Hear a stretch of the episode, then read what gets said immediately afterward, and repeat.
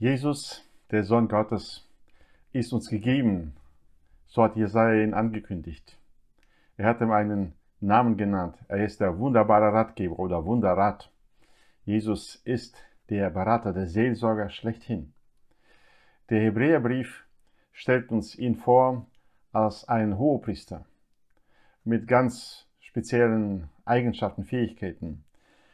Im Hebräerbrief Kapitel 4, Vers 15 lesen wir, denn wir haben nicht einen Hohepriester, der kein Mitleid haben könnte mit unseren Schwachheiten, sondern einen, der in allem versucht worden ist, in ähnlicher Weise wie wir, doch ohne Sünde. Jesus als Hohepriester vermittelt zwischen uns und dem Vater. Als Hohepriester kümmert er sich um uns.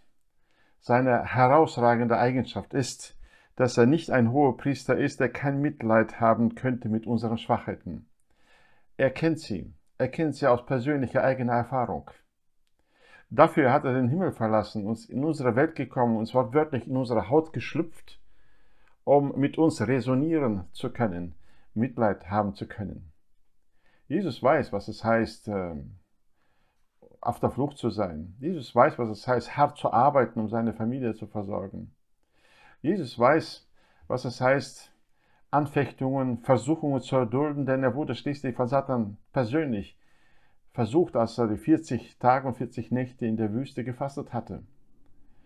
Er weiß, was heißt, müde zu sein, Hunger zu haben, Schmerz zu erleiden, Ungerechtigkeit zu erleben, von Menschen verlassen zu sein, von ihnen angegriffen, ungerecht behandelt zu werden.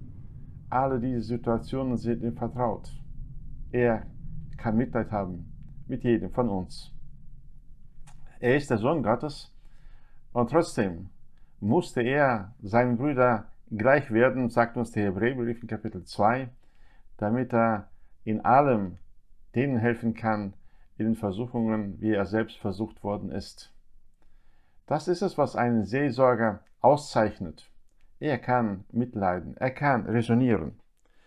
In den gängigen Ausbildungsgängen zum säkularen Berater wird stets äh, darauf hingewiesen, dass der Berater seine professionelle Distanz behalten soll, denn äh, es kann, wenn, wenn er sich zu sehr hineinbegibt in das Leid der Menschen, in die Not der Menschen, die er berät, dass er dann selbst entkräftet wird, dass er selbst müde wird oder seinen Burnout erlebt.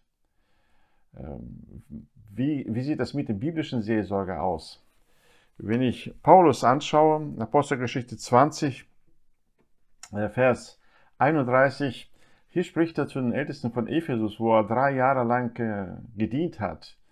Äh, die Gemeinde hat er gegründet, aufgebaut, die Ältesten eingesetzt und dann weitergezogen. Und nun besuchen sie ihn in Milet. Und äh, Paulus sagt zu ihnen, darum wacht und denkt daran, dass ich äh, drei Jahre lang, Tag und Nacht, nicht aufgehört habe, jeden Einzelnen unter Tränen zu ermahnen. Aus diesen Worten erfahren wir, dass äh, Paulus ein äh, Seelsorger war. Er war nicht nur der Missionar und der Verkündiger des Evangeliums auf den Straßen, sondern er kümmerte sich um jeden Einzelnen und hier merken wir, wie empathisch er das gemacht hat.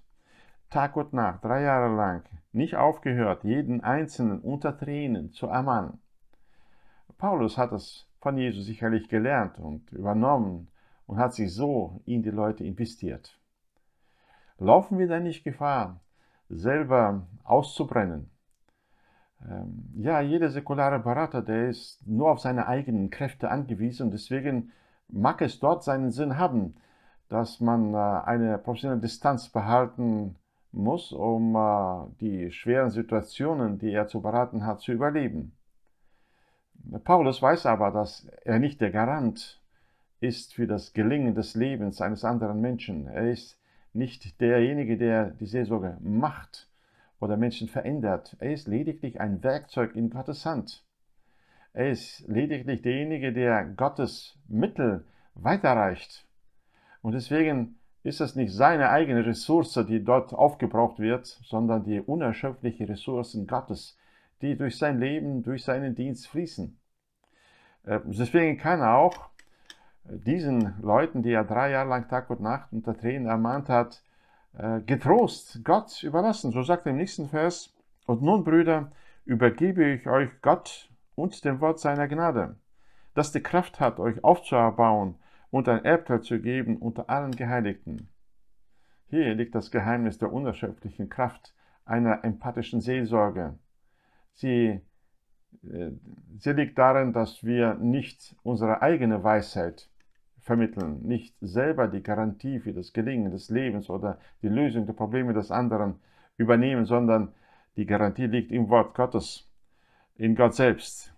Nun, Brüder, übergebe ich euch Gott und dem Wort seiner Gnade, das die Kraft hat, euch aufzuerbauen und ein Erbteil zu geben unter allen Geheiligten. Jeder gläubige Mensch ist unabhängig von anderen und Seelsorger sind Vermittler, Vermittler der Mittel Gottes, der Kraft Gottes, des Wortes Gottes. Und deswegen dürfen wir empathisch und mit viel Gefühl in die Seelsorge gehen. Weil Jesus so ist, dass er Mitleid hat mit uns, mit unseren Schwachheiten, dürfen wir mit Freimütigkeit zu ihm hingehen. So äh, der nächste Vers hier in unserem Hebräerbrieftext, Kapitel 4, Vers 16. So lasst uns nun mit Freimütigkeit hinzutreten zum Thron der Gnade, damit wir Barmherzigkeit erlangen und Gnade finden zur rechtzeitigen Hilfe. Wenn du Hilfe brauchst, gehe zu diesem Hohepriester. Gehe frühzeitig. Gehe mit Freimütigkeit. Er wird dir nichts zum Vorwurf machen, er hat Mitleid mit dir, er kennt deine Schwachheiten, aus seiner eigenen Erfahrung. Er wird dir echte Hilfe geben können. Und wenn du einen Seelsorger suchst, dann such dir einen biblischen Seelsorger, der auch mit dir resonieren kann, Mitleid mit dir haben kann, der äh, in deine Haut schlüpfen, sich auf deine Ebene stellen und mit dir die Strecke mitgehen kann, um dich durch schwere Zeiten oder auch durch ein Problem hindurch zu begleiten und den Zugang zur Kraft Gottes, zur Weisheit Gottes, zum Wort Gottes zu, zu ermöglichen oder zu unterstützen darin.